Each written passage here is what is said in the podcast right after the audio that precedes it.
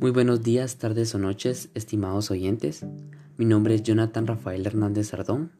Tengo 19 años de edad y a continuación les contaré un poco acerca de mi autobiografía y de cómo logré encontrar el sentido de mi vida durante estos tiempos de pandemia.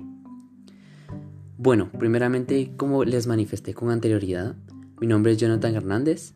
Yo nací el 9 de diciembre del año 2001 en la ciudad de Guatemala, Em, yo soy el menor de dos hermanos y actualmente pues me encuentro cursando mi segundo año de carrera de la Facultad de Ciencias Jurídicas y Sociales de la Universidad de Rafael Landívar. Mis principales pasatiempos favoritos son la lectura, ya sea de manera digital o física, de aquellos libros que sean de géneros de acción, aventuras o incluso la fantasía. Me gusta mucho también jugar videojuegos, los deportes, especialmente el baloncesto, que es uno, un deporte que practico mucho, y lo que es la natación. Yo me considero como una persona de temperamento aventurera, que le gusta descubrir nuevas cosas y le gusta crear nuevos recuerdos que sean muy memorables. Yo inicié mi primer año de carrera universitaria en el año pasado, siendo el año 2020, y para mí fue un año muy único, ya que en un principio como todo estudiante de primer ingreso, tenía curiosidad en saber cómo era el ambiente universitario, cómo eran las clases, cómo eran los catedráticos, o de si en realidad me podía acoplar a la universidad. Sin embargo, luego de muchas dudas y con el pasar de los días, fui acostumbrándome poco a poco a la universidad en general, creando nuevas metas en mi vida, también en mi vida estudiantil, y teniendo un fin en mi mente. Incluso fui creando nuevas amistades, entre ellas también nuevas experiencias y nuevos recuerdos que hasta el día de hoy tengo muy presentes. Incluso la vez en que pasé una vergüenza en la cafetería porque iba subiendo las gradas para ir a mi otra clase y resulta que no sé por qué razón, motivo o circunstancia me tropecé y me fui cayendo grada a grada frente a todos los que estaban en la cafetería.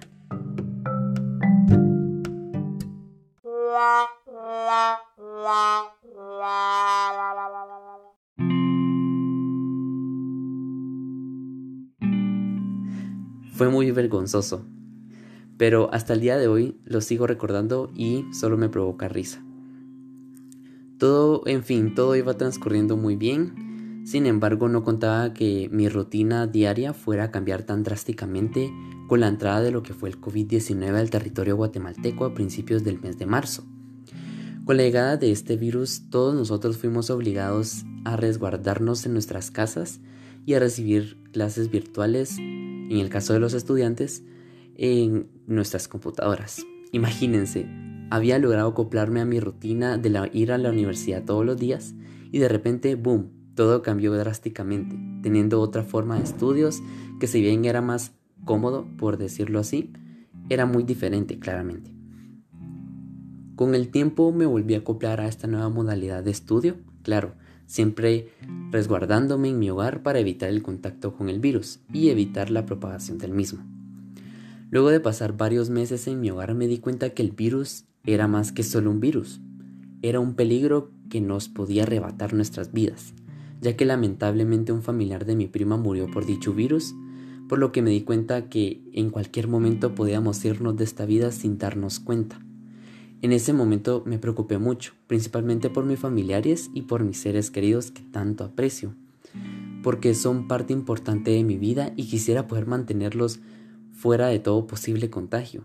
Pero claramente esto es imposible, porque cada uno tiene sus ocupaciones y diligencias para hacer en su vida diaria, por lo que llegué muchas veces a preocuparme demasiado por esa situación e incluso llegué a perder el sentido de mi vida y mi felicidad, porque veía como todos los días habían incluso muertos debido a este virus y tenía miedo de que algo así me pasara a mí o incluso a mi familia.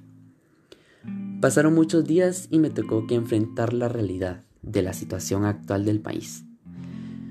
Me di cuenta que el virus se encuentra fuera de nuestras manos y no podemos hacer nada más que resguardarnos y seguir las medidas de seguridad necesarias para no contagiarnos. Me di cuenta que tenía que pensar de manera colectiva, en donde si yo me protejo del virus, también estoy protegiendo a mis padres y a mis hermanos y demás familiares para que no se contagien. Y esto recae plenamente en el concepto de encontrar el sentido de nuestras vidas, ya que cuando dejamos de pensar egoístamente sobre nosotros y nos preocupamos por los, por los demás de manera colectiva, es ahí en donde nuestra vida se orienta de una manera correcta y es en donde surge el sentido de nuestras vidas. Esto fue claramente lo que me pasó en mi caso. Al pasar mucho tiempo en mi hogar recibiendo clases virtuales, me ayudó a darme cuenta de lo mucho que tengo.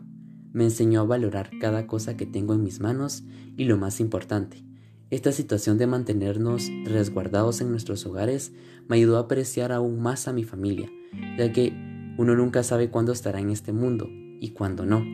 Por lo que lo más importante, por lo menos para mí, es crear buenos recuerdos que se encuentren en nuestros corazones para poder